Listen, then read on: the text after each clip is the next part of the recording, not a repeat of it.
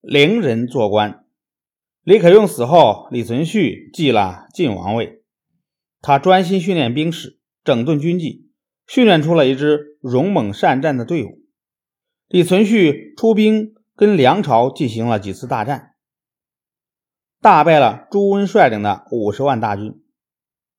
朱温死后，李存勖又攻取了幽州，活捉了刘仁恭和他的儿子刘守光。公元九百一十六年，耶律阿保机称帝。过了五年，李存勖亲自出兵。大败契丹，把阿保机赶回北边去了。朱温死后，李存勖又跟朱温的儿子梁末帝打了十多年的仗。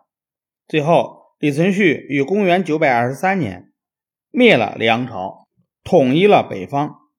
他在洛阳称帝，改国号为唐，这就是后唐庄宗。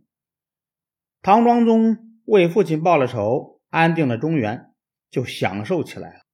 他从小喜欢看戏演戏，做了皇帝后，他便整天跟伶人们在一起，穿着戏装登台表演，不过问国事。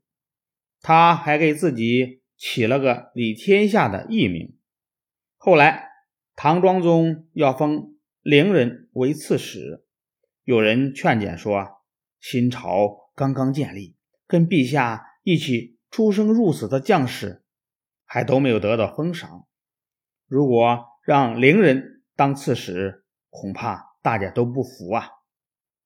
唐庄宗对这些劝告不理不睬，让伶人当了官。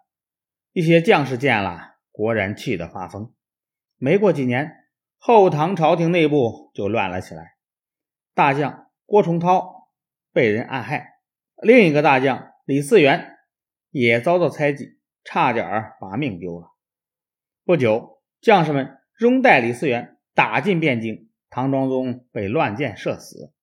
李嗣源做了后唐皇帝，这就是唐明宗。